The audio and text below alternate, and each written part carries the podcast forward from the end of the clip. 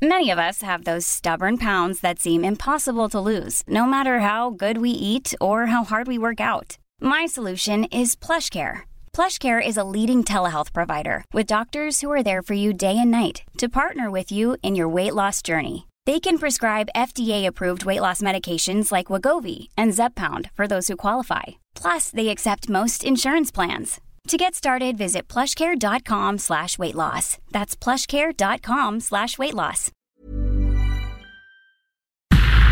Entrevista.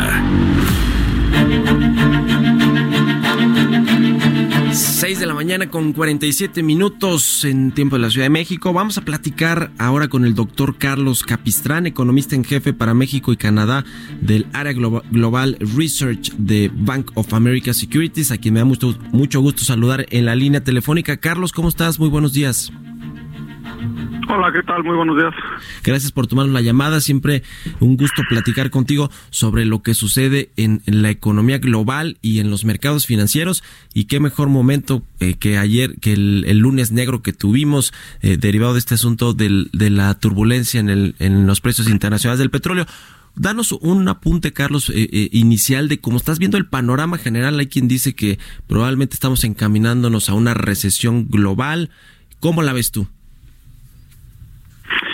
Pues mira, efectivamente estamos teniendo eh, dos, dos choques fuertes a nivel global. El primero es el del virus eh, y ese es un choque que pues, está disminuido eh, la oferta de productos a nivel global, está parando las cadenas de producción y todavía más importante está parando el movimiento de personas en distintos países y eso está causando un choque negativo a, a la demanda agregada. Nosotros hemos ido recortando nuestros pronósticos de crecimiento a nivel global y pues efectivamente los últimos pronósticos, eh, digamos, la economía global cuando está sana crece arriba del 3%, nuestros pronósticos más recientes ya están más cerca del 2% para la economía global y estamos bajando eh, los pronósticos por todos lados.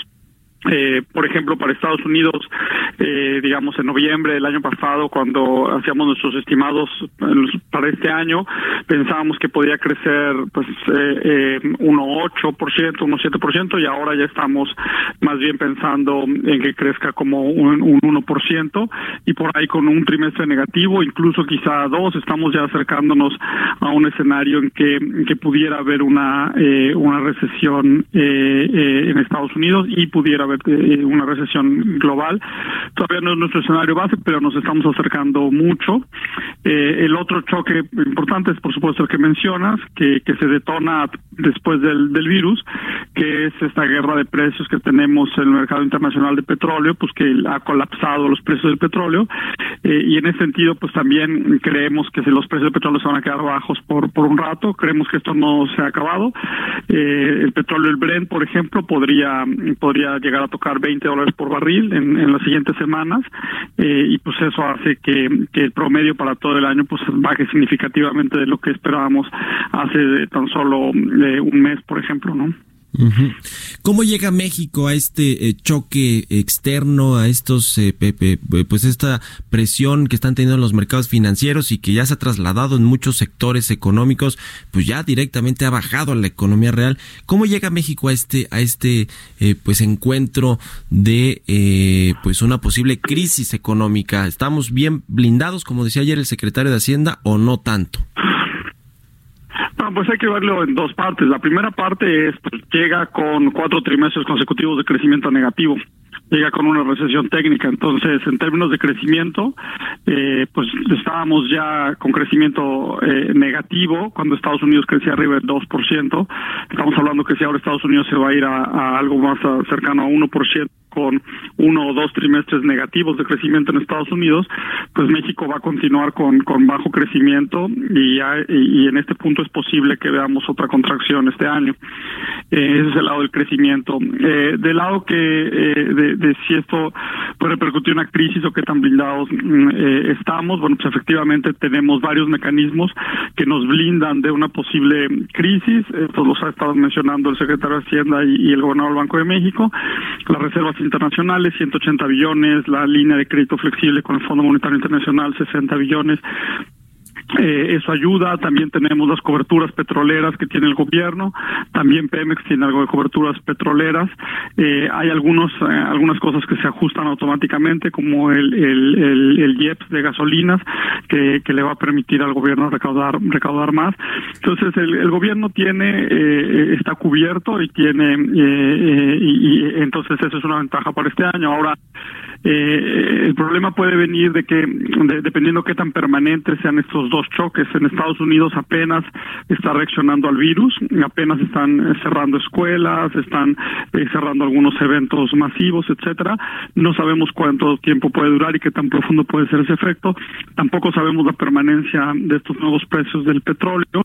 Si esto llegara a durar mucho, entonces pues, México podría entrar en algunos problemas. Por darte un ejemplo, tenemos cobertura petrolera para este año, pero no para el siguiente. Entonces, eh, depende cuánto tiempo duren estos precios, estos precios bajos. Por lo pronto, eh, también México tiene tasas de interés altas, la Reserva Federal y otros bancos centrales han estado cortando agresivamente. Hoy cortó el Banco de, Inglaterra. Es posible que el Banco de México todavía tenga algo de espacio para, para cortar un poquito y tratar de, ayudar así a la economía. Entonces, eh, pues sí, efectivamente tenemos tenemos coberturas y tenemos varias cosas que nos pueden que nos pueden ayudar pero ciertamente el crecimiento no va a estar ahí y ciertamente pues depende de qué tanto duren estos dos choques de, del virus y, los bajos precios del petróleo. ¿Cuál es el eslabón más débil de eh, la economía mexicana eh, que ves tú, eh, Carlos, sobre, por ejemplo, me pregunto en Pemex, ¿no? Que tenemos una empresa pues muy debilitada financieramente, incluso operativamente en el tema de la producción.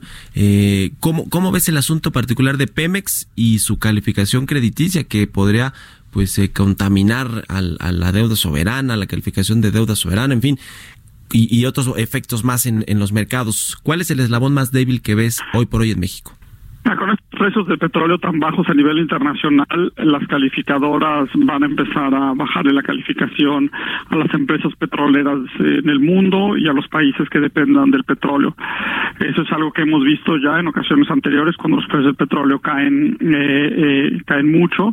Entonces, en ese sentido, pues Pemex eh, muy difícilmente salvará un, un recortes a, su calificación, con lo cual, cual es muy posible que pierda el grado de inversión.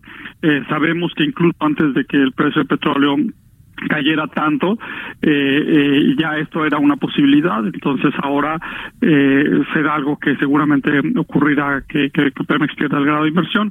De nuevo, no en este caso no solo Pemex, es todas las empresas petroleras del mundo van a ver recortes en su calificación seguramente, eh, y eso ya se reflejó, por ejemplo, desde ayer eh, en el precio de los bonos de Pemex. Vimos que la tasa de interés de los bonos de Pemex subió pues bastante, ¿no? Llegó a, a tocar niveles arriba del, del 8% para algunos de los bonos, eh, empezando en un nivel eh, cercano al 5%, entonces un movimiento muy muy fuerte. Y quizá entonces el eslabón más débil sea que eh, hay un apretamiento de condiciones financieras en el mundo, es decir, las tasas a la que le prestan a México, a los corporativos de México, incluyendo Pemex, etcétera, pues pueden subir bastante, han estado subiendo bastante.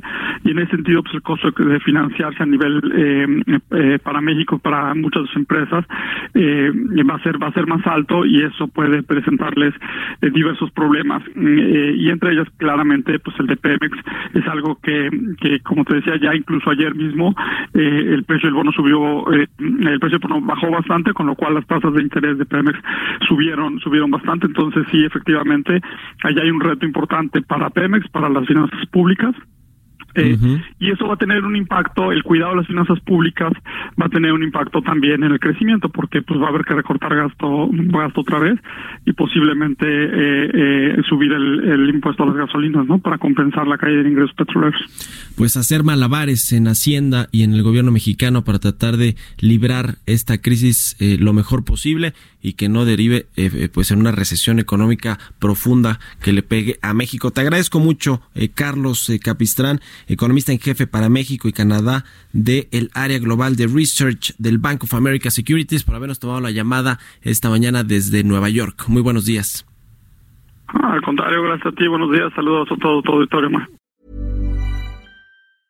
Mom deserves the best, and there's no better place to shop for Mother's Day than Whole Foods Market. They're your destination for unbeatable savings, from premium gifts to show-stopping flowers and irresistible desserts. Start by saving 33% with Prime on all body care and candles. Then get a 15-stem bunch of tulips for just $9.99 each with Prime. Round out Mom's menu with festive rosé, irresistible berry chantilly cake, and more special treats. Come celebrate Mother's Day at Whole Foods Market.